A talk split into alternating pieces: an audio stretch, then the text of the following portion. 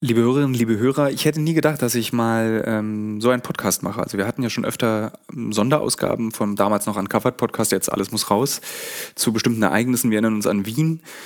Ähm, aber die aktuelle Lage ist, äh, äh, verstört mich sehr. Und ich habe mich entschieden, zusammen mit Kaspar, den ihr aus dem Abspann kennt, und Nils, ähm, wir machen jetzt mal in den nächsten Tagen ein paar Podcasts. Und das erste Gespräch, das ich geführt habe, ist mit einem ähm, Soldaten, der in Kiew gerade ist. Und er erzählt mir von der Wirklichkeit dieses Krieges. Äh, er erzählt ich höre, also ich meine, kann es schwer beschreiben, was dort passiert, denn er ist eigentlich, während wir uns unterhalten, wird äh, in vier Kilometer Entfernung von seiner Wohnung ein Flughafen eingenommen und er erlebt es während dieses Gesprächs und er gibt sehr ausbalancierte Einsichten in diese Invasion, die ich äh, persönlich hochinteressant fand. Ähm, und ähm, wir können natürlich jetzt äh, auf, aufgrund der Geschwindigkeit nicht große Edit editorische an, also wir können die nicht hübsch machen, die Podcasts, sprich am Ton genau arbeiten. Also entschuldigt bitte, wenn manchmal irgendwas komisch klingt oder irgendwas ein bisschen krumm übersetzt ist. Ähm, ja, dann fangen wir doch an. Ukraine Spezial, die erste Folge.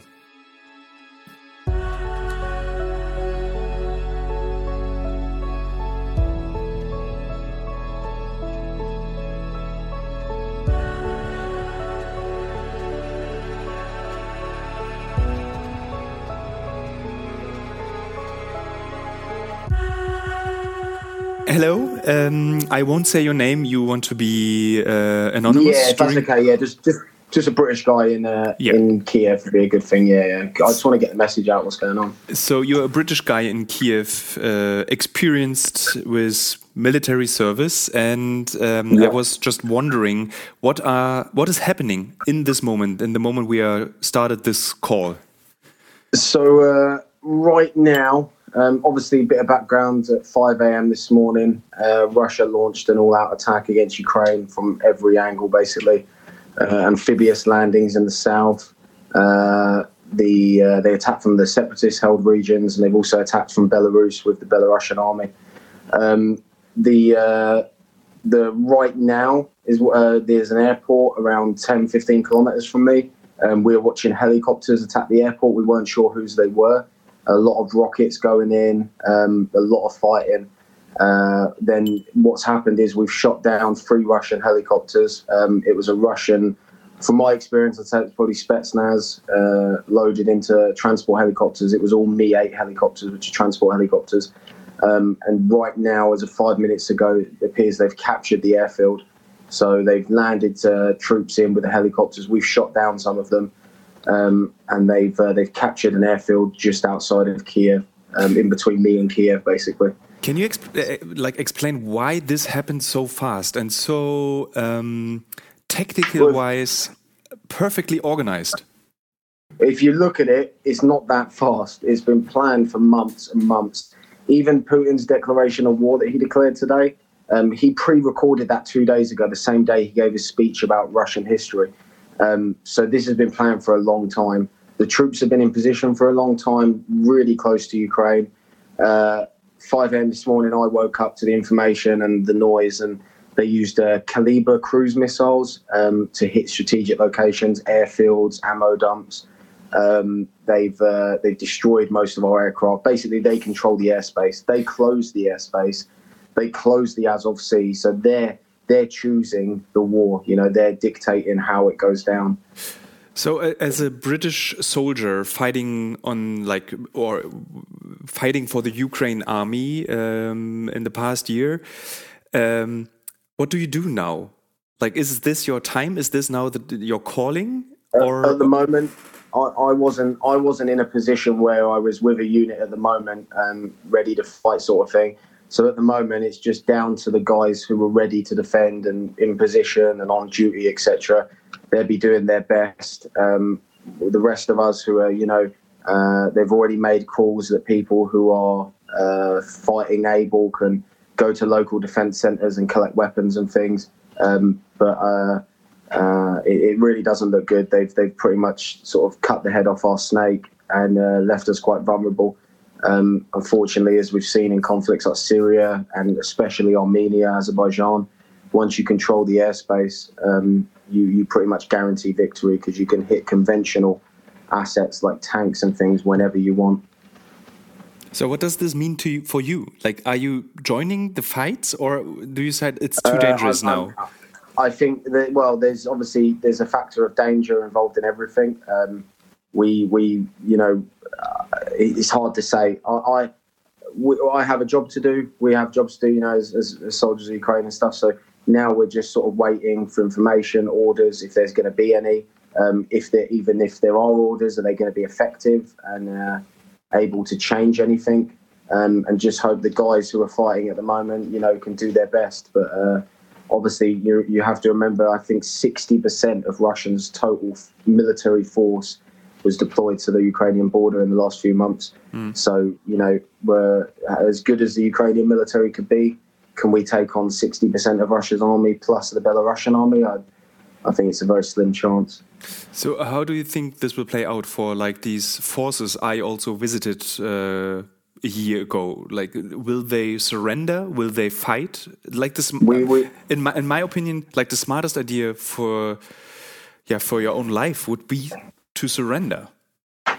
That that that would be you know the the smart maybe maybe the smart thing to do. People would call it that. But at the same time, your your country's being attacked. Obviously, for your listeners and you specifically, you're German if Germany was attacked by a foreign force, you know, you defend and fight regardless of the dangers. So, um, and as we can see now, you know, the Ukrainians are putting up a fight.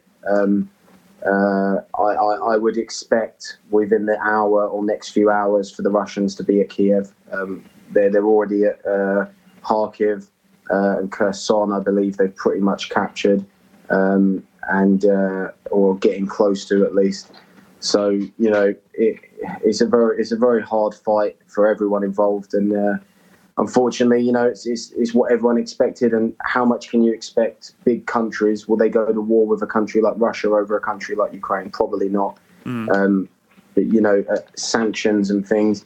The Putin knew that sanctions were going to be placed on Russia when he went ahead with this invasion. So more sanctions really aren't going to affect anything um, the, the, the, the wheels have started turning, unfortunately, for the invasion of Ukraine. So when we both talked uh, when we met each other in Ukraine and we talked about like this conflicts of like brothers and sisters fighting against each other like what would you say is the the um, like the opinion of the Ukrainians now when they're talking about the people from the so-called uh, republics?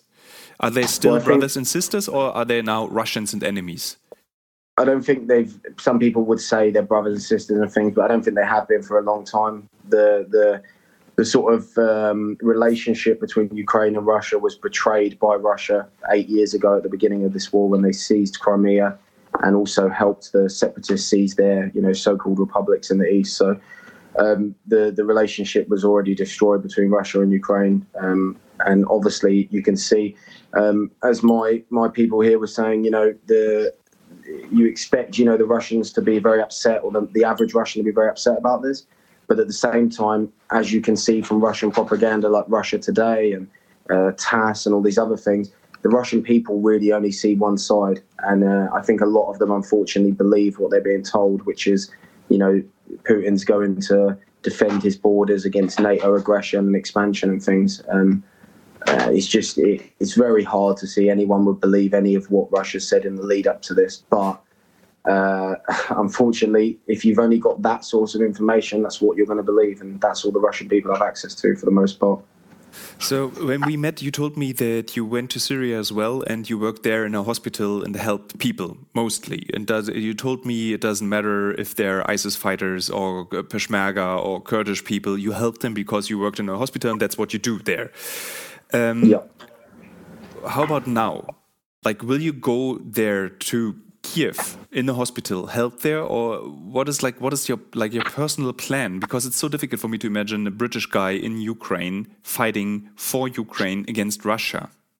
Yeah, my uh, my uh, principles stay the same, and uh, obviously I have my obligations to to Ukraine and the Ukrainian military, but um, in a medical sense, you know, I would still continue to help sort of any human life. That's just how how I view things. Um, you know, in regards to, and obviously you have restrictions with you know the Geneva Convention and stuff like that. So I, I still follow those rules, and um, I, I, you know I have my medical bag here, and uh, I'm, I'm waiting for orders if they come. But predominantly, you know, I'll, I'll be there to, to help people as much as I can. Civilians, you know, anyone that's injured or hurt, I'll, I'll try and help them. But um, obviously, like everyone at the moment, you can try and say you make yourself sound like a hero, but at the moment, it's just survival. Unfortunately, I've got to care for my family and uh, my cats and things. So um, I wanted to. The next question would be about your cats. So, how do you keep yeah, your cats yeah. safe? Yeah, yeah, we got all the cats at the moment. We've just moved. Um, we're still in the apartment at the moment. The power went out, but I think the generators are on. Um, we've uh, set up the basement ready for all the cats. So if it gets uh, obviously like i said the fighting is literally just outside of where where i am now. The airport where they just captured is uh, very very close. Um, you know i'm looking on the map now. It's it's four kilometers away from me. For no four kilometers? That's about six to eight kilometers six to eight kilometers away yeah. So they've just captured that airfield. So currently, that airfield, six kilometers away, is occupied by Russian. What do you expect? Do you expect the Russian forces like sweeping the streets, or do do you think they would just stay in the military important positions? I think, uh, as we're seeing now, they are just striking. It's a conventional uh, invasion, so they are just striking military things and stuff like that. Um, that's a case of what the Ukrainian government and the military decide to do. There's uh, the Ukrainian military deployed on the streets in Kiev at the moment. Um, if it comes down to street to street fighting, I don't know. Um, I would assume just because of the sheer like brute force and shock of this invasion, um, that it won't come down to that. There'll be a, a surrender or a ceasefire implemented mm. before. But um, this is, you, there's no other way to put it. This is a full scale, you know, World War II invasion. They are invading everywhere in the country. They don't just want the areas that they call the separatist areas. They want to to take over Ukraine effectively, the entirety of it. Uh, it may sound cynical, but it seemed seems old-fashioned the way the Russians do this. Like you said, uh, it's a Second World War kind of uh, invasion. Do you know why they choose this kind of old-fashioned way of taking over Ukraine? Is this the only well, way the see, Russian can do it like this? Well, we see what we see from recent military experience. We've never had this this hasn't happened in a long, long time. Uh, I couldn't quote off the top of my head. There's been times before uh, since World War II, but never uh, a, another sovereign country invading another sovereign country uh, this brutally. So obviously, your technological advances like drones and you know all these other fancy things that we use in Afghanistan and Iraq and Syria those come into play as well. But at the same time, it's brutal. Like I just watched the helicopters get shot down, like I said, about eight kilometers away, and it's you know machine guns and rockets firing and anti-air missiles and. They, they, they used cruise missiles at the beginning. Uh, two S, I think they were Su twenty five jets, literally just flew over my house, and I uh, Russian jets. Um, they were uh, obviously going to strike the airfield to support their their troops that have landed at the airfield. So um, the, yeah, it's they're, well, they're definitely going to capture Kiev. Like I said, I'm, uh, again, I'm looking at the map now. The airfield is just outside of uh, of Kiev, just yeah. to the northwest of Kiev. I'm in between that and Kiev, eight kilometers away from the airfield. They've obviously used a, a very common, you know, typical effective military tactic: massive uh, assault transport helicopters filled with probably like Spetsnaz or special forces troops they've landed at the airfield, and the, the Ukrainians have reported that it's been captured. So um, it's, it's been captured, and I assume now they will use that airfield to bring in more troops and equipment to uh, to capture into Kiev. Are you scared?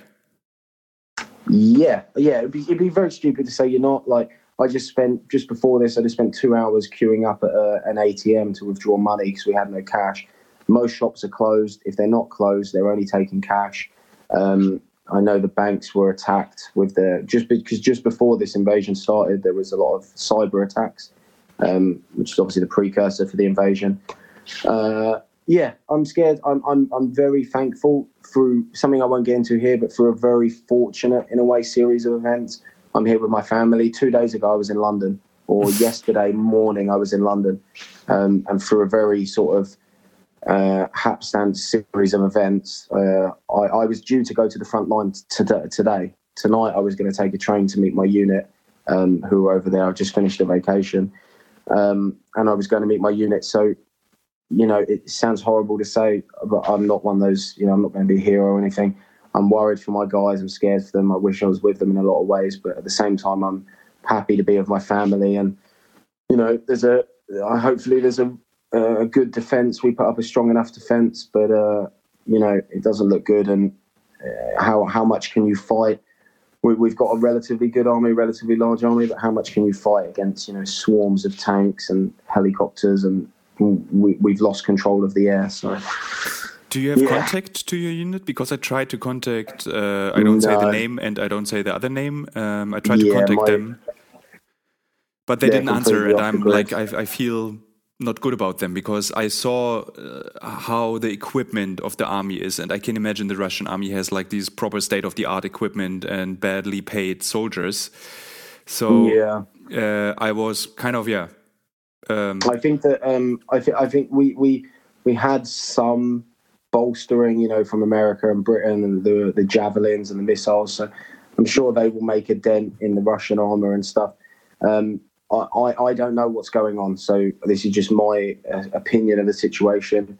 I'd assume when the invasion started, they either decided to hold ground, not knowing exactly what was going on, probably would have pulled back to defend Mariupol closer to the city, um, of Mariupol. But as far there isn't much reports coming out in the last few hours, but uh, it seems that they did um, they did land via the Black Sea amphibious landings at mm. Mariupol and the other coastal cities. So.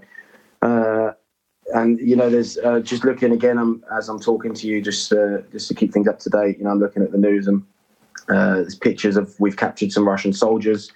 Uh, you know, the, again, this isn't this isn't 2014 this is Russia have declared war on Ukraine and Belarus. Mm. They're not going in little green men. The little green men are gone. They're all wearing Russian flags, and this is a you know the the real you know open invasion.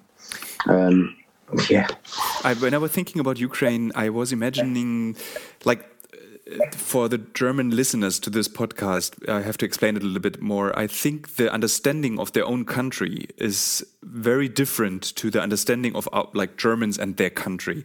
Can you imagine that they have like a full on uh, uh, war like in Afghanistan that like just regular people grab their weapons, they hide in their flats, they shoot out of the window on those uh, at those yeah. soldiers. Can you, I'm, I'm actually I'm imagining this kind of war happening in the next 48 hours because a lot of people in Ukraine are trained for this situation, like privately trained. Yeah, yeah.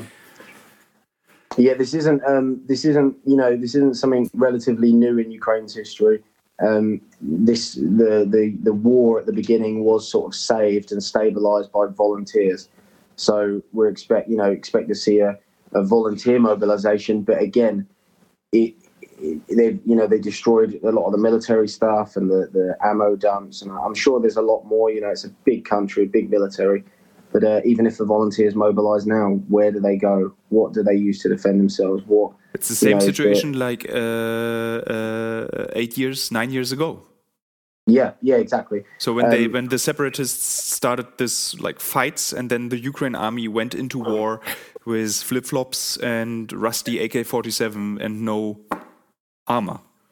Yeah, yeah, exactly. But the difference was then at the beginning they were just fighting against the separatists, and also the conflict was sort of uh, was kept into one small zone in Ukraine. Mm. This now they've they've invaded from every side. Um, there's they're, they're, in Ukraine at the moment. They're they're surrounded Kharkov city. That will be captured soon. There's heavy fighting there. Um, they're attacking from every side. So it's not like you can force all people, all volunteers, all units into one small area and push people back you really, you know, the, Ukraine's a huge country. It's the largest landmass in Europe. So, you know, for that, for to defend the largest landmass in Europe is incredibly difficult. So I'd assume it would go as we've seen in previous invasions and World War II as well. The fighting will be contained predominantly to the cities, um, which obviously brings with it a lot of civilian bloodshed. Mm. I saw the first videos on Reddit of, of like civilian buildings getting hit by uh, artillery. Yeah, and I'm not in any way, obviously, not supporting the Russians or anything like that, but it does look relatively clean at the moment. They are obviously, you know, they're not coming in to kill Ukrainian people. They're coming in to conquer the country, to defeat the military. So they're bombing uh, uh, that all the airports have been destroyed, um, all our jets and stuff, and uh, they're obviously coming in to attack military targets. Obviously, with that, there is civilian casualties, and there will be a, a large amount of civilian casualties. Um, it's only going to get worse. Obviously, I've seen, uh, you know, videos of missiles hit places, just dropped in roads and stuff. Um, obviously, that. Uh, well, you say obviously, but you know it is pretty obvious. Those missiles weren't destined to fall in the middle of a random street. They were obviously destined to fall somewhere else. So mm. that you know that is it's not accidental. It was deliberately fired, but it wasn't designed to hit that target. So, so what is your expectation? Uh, how long will this invasion go? Like, is it two days? Is it a week? Is it two weeks? Like, when do you think Russia won? Well, without without going too much into detail, my background, but I've experienced this relatively the same as this invasion before in Syria when the Turkish military attacked Afrin in Syria. Um, you know, every at the beginning, everyone was pumped up. You know, uh, protests and talks of you know uh, resistance and all these sort of things, and we can hold out for weeks. We've got these bunkers dug in the mountains, and we've been preparing for this for years.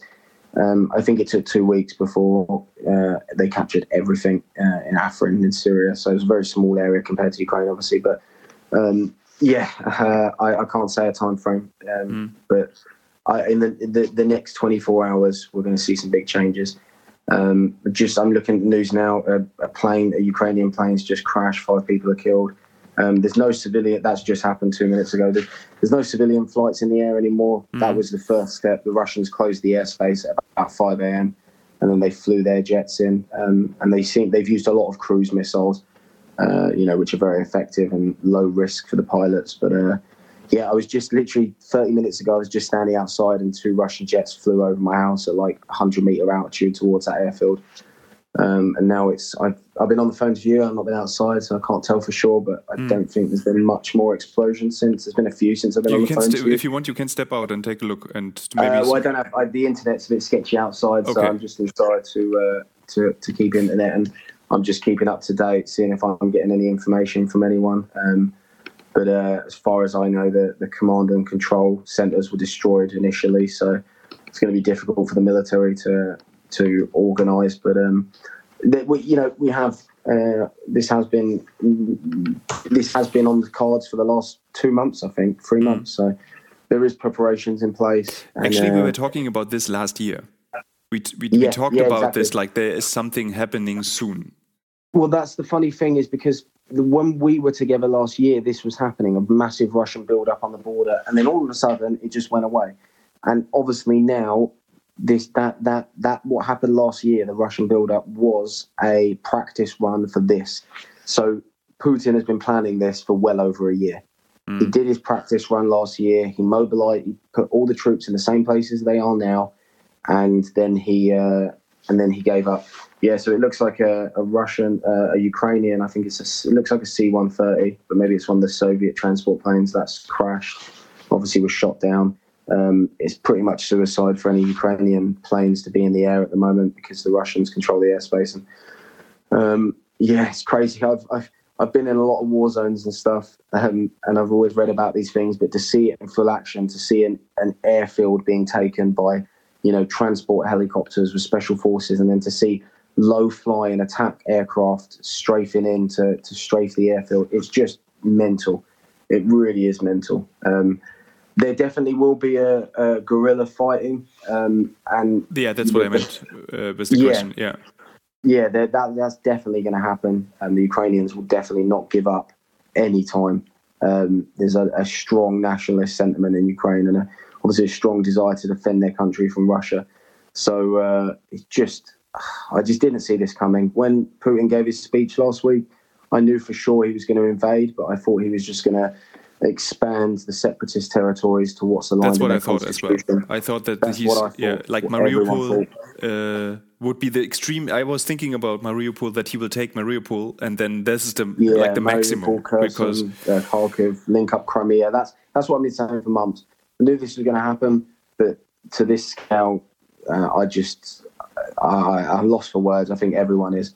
They're literally invading Ukraine. Like they're, they're going to take over Ukraine. They're going to and uh, whatever. And I've said enough bad words about him in the past 24 hours. Yeah. Um, But, uh, what anyway anyone could say, as bad as he is, he's a terrible person, a terrible leader. But um, he's clearly smarter than most of the world leaders at the moment. Uh, it is pathetic when you're in these situations. And again, I've experienced this before in Syria.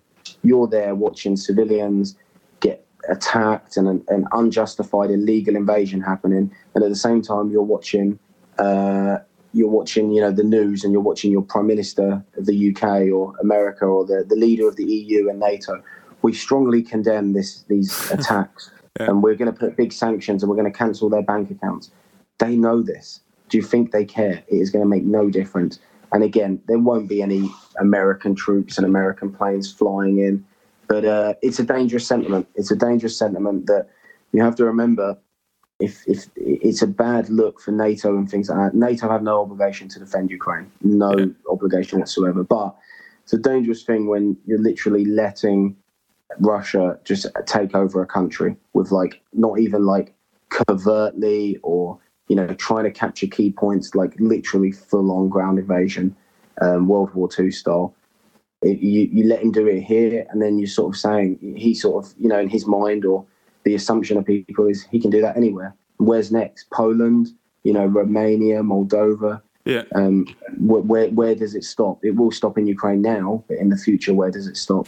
Um, do you think it was a yeah. big, big mistake when, like, the Western media um, talked about Putin always as a crazy person? I yeah. I personally found it a big mistake that uh, everyone was talking about him like he is lunatic. So what is like? Yeah, yeah. So we are the same opinion about yeah, this. Yeah, exactly. Yeah. yeah, everyone's saying, and you, are making it. So I'm watching a video now of someone filming the helicopters 100 meters away um, on Popular Front. Shout out to Popular Front. Uh, but um, yeah, they're literally there's like 20 helicopters flying over the skies, dropping their flares, and the rockets are trying to shoot them down. Some guys filming it on a hill right next to it. Fuck, it's just unbelievable. You're watching I've it been, right now. I'm watching it right now. Yeah, yeah, this is a video that's just come out. Like 20 helicopters flying 100 meters, 50 meters off the ground, assaulting the airfield. There's rockets flying in the air trying to shoot them down. The Ukrainians trying to shoot them down. One's just been shot down. There's attack helicopters with them. So that is a very typical, very standard military operation to capture an airfield. You use it's called air assault. You use massive helicopters. You land troops on the uh, on the airfield, and then you capture it, and then you then you use the airfield yourself to bring in more supplies and stuff. It's been done by almost every military in the world in the last 70, 60 years. Do you have your rifle with you? Uh, no, I'm unarmed. Like I said, I was I was off yeah. duty, so um, uh, you, you know, it's, it's, not nothing I can do. I've I've reached out to people and you know waiting for orders or whatever, but the fight is down to the the guys who are who are in position at the moment. Um, at the end of the day, you know, rifle whatever, and but uh, you know, it can't really do much. You got tanks coming in and stuff, and it's very difficult. I'm not sure. Uh, I assume uh, Zelensky and the rest of the or the majority of the politicians are still in Kiev because uh, they wouldn't have been able to get out by air because once the invasion started, all airplanes were getting shot down. Um, but this is this is crazy. Like that airfield is eight kilometers away. We just shot down four Russian helicopters. Imagine imagine the outcry and the, the, the craziness it is when one helicopter gets shot down in Syria. That's happened like once in ten years, and it's crazy. You're like, fuck, a helicopter got shot down, and now I'm just like eight kilometers outside. I just watch like four helicopters get shot down and like jets flying over and stuff. Yeah, I, I got no words. I can't describe it. It doesn't feel real, but it, it fucking is. Sorry uh, I'm I'm very close to tears when you're talking about this because this reminds me of yeah. It's it's coming closer. Yeah, it, it, it's here. It's. Uh, I was actually I, I, arrived in Ukraine back into Ukraine um, a couple of days ago, uh, and you know there was a BBC News crew on the flight with me and stuff like that, and I was just you know I feel like everyone, I feel like everyone knew apart from us what was going on. I feel like the Americans must have known. They're pulling out all their embassies, and you know, I feel like everyone knows. Um, and but everyone, we knew it was coming, but not on this scale. Not on this scale. So yeah, I don't know. I don't know what we do now. Um, um, we just wait and we see. Oh, so uh, just just uh, two Russian cargo ships were just hit by Ukrainian missiles in the Sea of Azov. They were so they're fighting now. It's starting. We're fighting back. Yeah, we are fighting back. Of course, we've been fighting back yeah. from the beginning. But uh, it's the information coming out. Obviously, the, the Russians are releasing a lot of the information. Um, another, we just shot down another Russian helicopter in Zhytomyr, which is outside of Kiev. Um, there's, uh, yeah, there's a lot going on. Um, uh, what could end yeah. this? Like, like the biggest, I think the majority of the people in the world, they're not wishing for Ukraine is captured by Russia or there's like a proper fight going on. Like, what can end? What can end this and bring peace? Back to this region? Absolutely nothing. And the only thing, the only thing that could stop this invasion now, which will never happen, is if America and NATO um, uh, closing the airspace would be a good thing, but they've got no way of enforcing it. Um, they won't risk sending their jets to, you know, re- enforce a no-fly zone. Um, they won't take the risk to go up against Russia. Um, yeah. Putin controls everything at the moment. He controls the cards. He's he's told NATO and everything. Just an hour ago, I think he said, "If you do anything, like I will destroy you," basically. Um, and it makes NATO look really weak. And I really think not that they're going to, but they should do something more kinetic than sanctions and um, like you know uh, where where is it here? Scholz, I think it is. Is is, is Scholz the Russian, uh, the German yes. minister? Yes, yes. He's called on Putin to stop military operations and withdraw Russian force from Ukraine. What does that do? They just have to say it. They just have to say yeah. that, so they go against it. Um, you know, Germany were, were, the slowest country to react. Obviously, it's nothing personal to you, just happen to be German, but Germany were the slowest country to react because you're one of the countries that re- rely on Russian gas and obviously the Nord Stream and everything. Mm. So Germany definitely don't want as much trouble with Russia. Um, the the only thing that is going to stop this is when Russia capture Ukraine and Ukraine I think after, after today, no European country wants to have, wants to have trouble with Russia because you can see how relentless and how cold they can react in a strategic way. It's a dangerous sentiment. It's a dangerous sentiment. It puts everyone in NATO and in Europe at risk now. Um, because you can say, "Oh, Russia would never attack Poland. Russia would never do this." Yeah. I, I was saying, and you were saying the same thing. You're um, in some ways you're much more of an expert on conflicts than I am. You've probably you've definitely been to more than I have, and we have similar experiences with things. We've seen a lot of the same things, and I we were both saying a few days ago, or even yesterday, oh, it won't be a full invasion. Yeah, just that's the capture. same thing I said. Everyone was asking yeah, me, "What is your like, no opinion?" No, gonna, never. no, yeah, there's no way they're going to bomb every airport in Ukraine and capture cities and take over the entire country and they're just going to take the areas that they need that they want you know link up crimea as a, yeah and only as a provocation not as like yeah. a strategic invasion in a country. Exactly yeah. Yeah, um, yeah I, I i live next to a main road that goes into kiev. Um, i'm expecting to see uh, russian tanks in yeah. the next hour uh, or two. Um, yeah I, I don't know I'll wait for my orders. I get my orders. I'll follow them. Um, other than that, I'm going to be staying with my family and keeping them safe. And uh, my future is uncertain, obviously under Russian occupation. Um, that's something I have to think about going further down. But we're not at that stage yet. Uh, I, I'd like to say there's still a chance to stop this, but the only real way would be a military confrontation um, with support from other countries. And that's not going to happen. So it's just basically a ticking ticking time bomb now until Ukraine is occupied by Russia.